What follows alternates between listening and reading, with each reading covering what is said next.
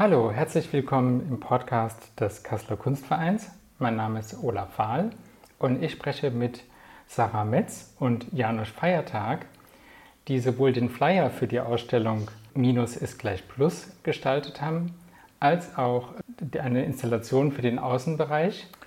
Und meine erste Frage an dich, Sarah, ist, du kommst ja vom Produktdesign und ja, beschäftigt dich aber jetzt eher mit der Gestaltung von sozialen Prozessen. So soziale Gestaltung und transformatorische Gestaltung gibt so ganz viele verrückte Begriffe. Und ich versuche halt eher zu gucken, wie kann man in sozialen Pro Projekten oder in so soziokulturellen Projekten ähm, gucken, was man da von der gestalterischen Sicht noch zusteuern kann, damit ähm, zum Beispiel Workshops leichter funktionieren, damit Leute leichter ins Gespräch kommen. Was kann man an irgendwie Tools oder Werkzeugen produzieren oder gestalten, damit so Sachen, so dass die Kommunikation untereinander leichter funktioniert. Also anders jetzt aus, aus so einer künstlerischen Sicht vielleicht eher, ist es dann, gehe ich da oft eher, hm, habe ich eine anderen, andere Herangehensweise, glaube ich. Ja, genau. Also da habe ich, ähm, die, als Abschluss habe ich ja das Kontaktlabor gemacht in verschiedenen Orten in Kassel, also in der Südstadt und auch im Wesertor und da habe ich dann mit, äh, mit Utopolis, also mit, ähm, mit hier im Quartier zusammengearbeitet. Die machen mit bei dem Projekt Utopolis von der Bundesregierung. Das ist so ein Projekt, was vier Jahre läuft und da geht es darum, ja, durch Soziokultur Stadtteilarbeit zu machen eigentlich. Also genau, Kunst und, durch Kunst und Kultur Menschen zu verbinden. Das ist so deren Idee. Und dadurch, da hab, die haben mich halt bei meinem Abschluss gefördert und haben dann auch in diesem Jahr mich für Projekte angefragt. Und da kam es dann dazu, das Projekt, was ich eigentlich machen sollte, konnte wegen Corona so nicht stattfinden. Und dann haben wir angefangen, weil wir dafür Plakatwände gebucht hatten, auf denen wir so Ergebnisse von Workshops ähm, darstellen wollten. Und dann haben wir die stattdessen dafür genutzt, also mit Janosch zusammen, also er war da sowieso auch als Künstler angefragt, dass wir dann da so Corona-Einkaufshilfe-Plakate gemalt haben. Das waren Plakate mit Produkten oder so, die halt dann auf diese Einkaufshilfe aufmerksam gemacht haben. Also auf so Hilfenummern, die man anrufen konnte.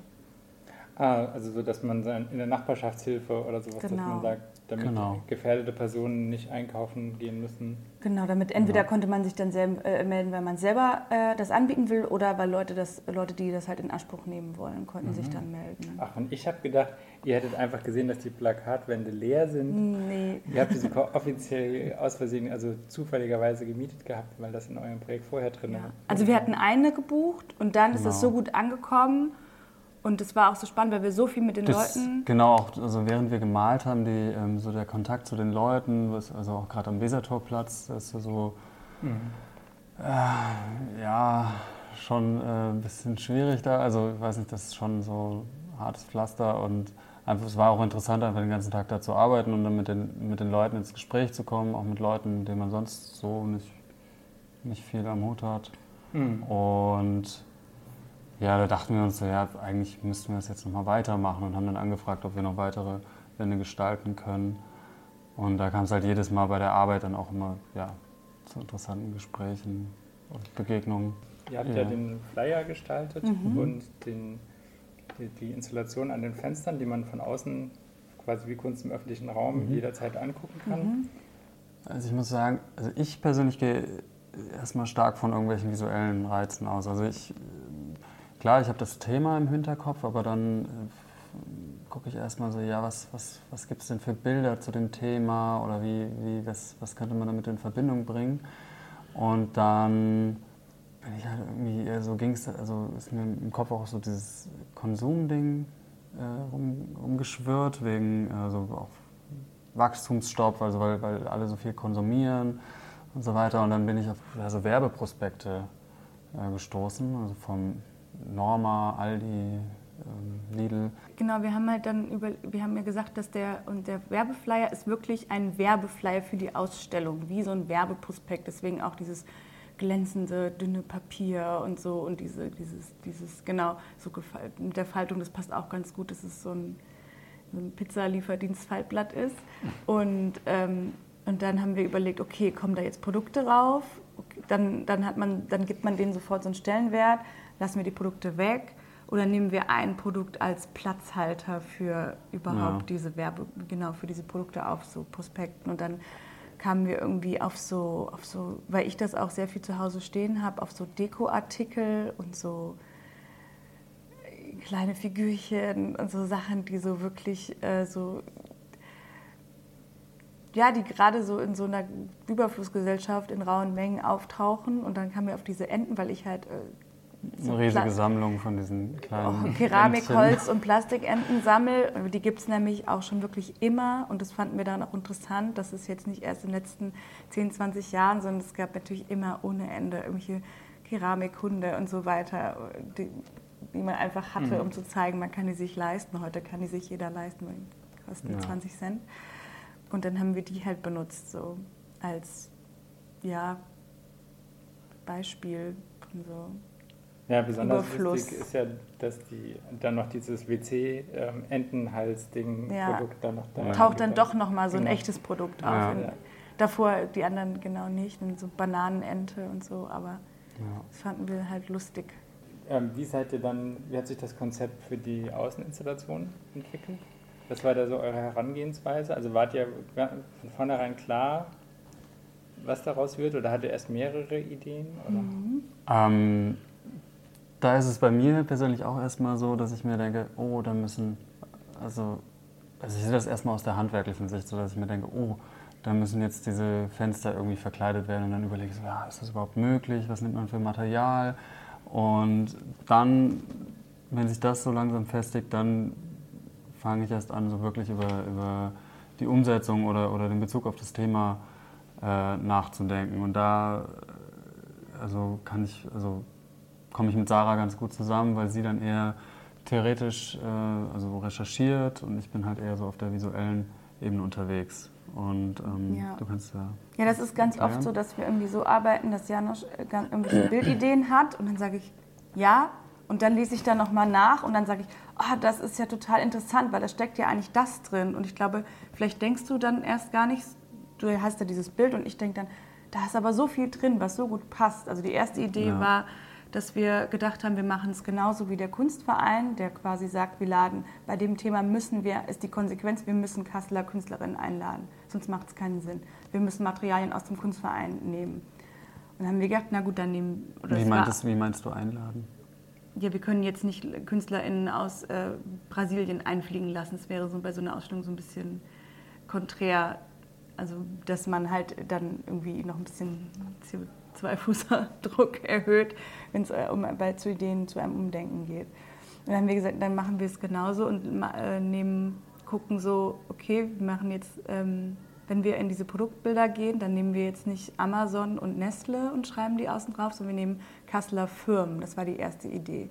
Mhm. Dann wollten wir das so ein bisschen so machen, wir sagen, okay, wir supporten, ihr supportet Kasseler Künstlerinnen, wir supporten Kasseler Firmen, die es schon ewig gibt. Eisenkrug. Ja, genau, weil wir uns ja mit dieser, eh mit dieser Werbeästhetik immer auseinandersetzen, so ein bisschen so diese.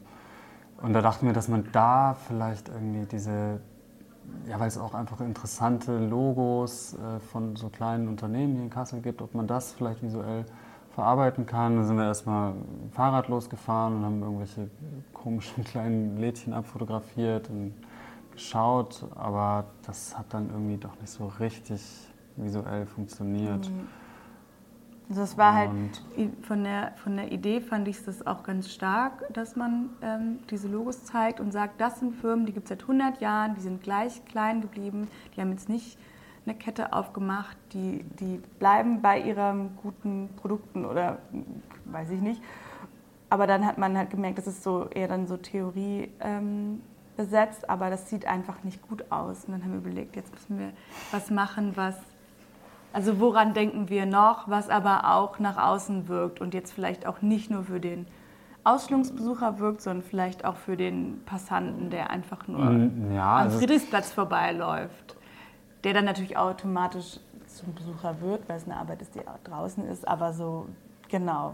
Und dann haben wir das naja, das war, das war eigentlich erstmal alles, ja, oh, scheiße, jetzt haben wir gar keine, also, oder wie, wie soll man das jetzt umsetzen? Und dann ist Sarah eher nochmal theoretisch rangegangen und äh, da kannst du jetzt gerade mit dem. Genau, ja, und dann haben wir nochmal so ein bisschen über diese ganzen ähm, Ideen zu, ähm, oder so Lösungsstrategien zu diesem Postwachstums Idee ähm, drüber nachgedacht. Und dann kamen wir irgendwann darauf, dass ja eigentlich dieses, diese, dieser menschliche Willen nach Wachstum viel mit so Selbstüberschätzung zu tun hat und mit so einer Vermessenheit, dass man irgendwie der Meinung ist, man könnte, also es ist ja auch, also dass man so alle Ressourcen verwenden kann bis, bis zum bitteren Ende, ohne dass irgendwelche Konsequenzen auf einen warten. Man, also mittlerweile ist es ja, also ich weiß nicht, vor 30, 40 Jahren hat man ja wirklich noch da nicht noch weniger drüber nachgedacht als heute und dass natürlich alles ein, jedes, jede Ressource ihr, ihr Ende hat. Ähm, und dann kam, haben wir, weil wir in den Letz-, bei den letzten Arbeiten viele Podcasts gehört haben, unter anderem einen Bibelpodcast, kamen wir dann irgendwann visuell auf dieses Bild vom Turmbau zu Babel und auf ja. diese Geschichte. Weil da geht es ja auch darum, dass Menschen sich selbst überschätzen und einen Turmbaum, der so hoch bis zum Himmel ähm, reichen soll. Und dann werden sie halt von von Gott bestraft, weil sie natürlich nicht Gott gleich sein sollen. Und dann irgendwie sprechen sie auf einmal verschiedene Sprachen und, und verstehen sich nicht mehr untereinander und dann ähm, können sie den Turm nicht mehr zu Ende bauen. Und dann haben wir an dieser Turmidee so ein bisschen festgehalten und fanden total interessant. Genau, und haben dann überlegt, wie kann man, was gibt es da noch für Bilder? ja, ich habe eigentlich erstmal einfach nur recherchiert über Türme, also im Internet so ein bisschen geguckt.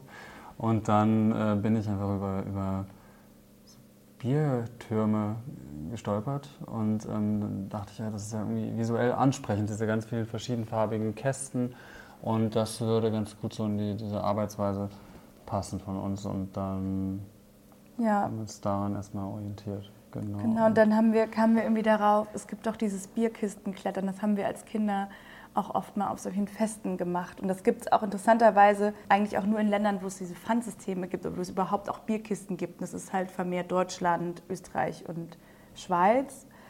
Und ähm, sonst gibt es das gar nicht. Und da geht es ja eigentlich darum, dass man so hoch wie möglich steigen will, bis man irgendwann zwangsläufig zusammenbricht. Also der genau. Turm fällt quasi und man selbst fällt aber auch. Und dann das dachten wir, das passt richtig gut in diese Geschichte ja. mit dem Ende des Wachstums und dann fällt es alles in sich zusammen. Und aber nicht nur ja, der Endeffekt, Turm, sondern auch der Mensch. genau, im. Endeffekt ist es ja beim Alkohol genauso. Man trinkt, es wird immer schöner, immer besser und irgendwann kommt der Kater. Ja, oder man bricht dann auch zusammen und hat einen Absturz. Weil das sind oft also, Bierkisten, bei Bierkisten sind es ja oft beim Bierkisten, beim Bierkistenklettern. Ja. Und das so, genau.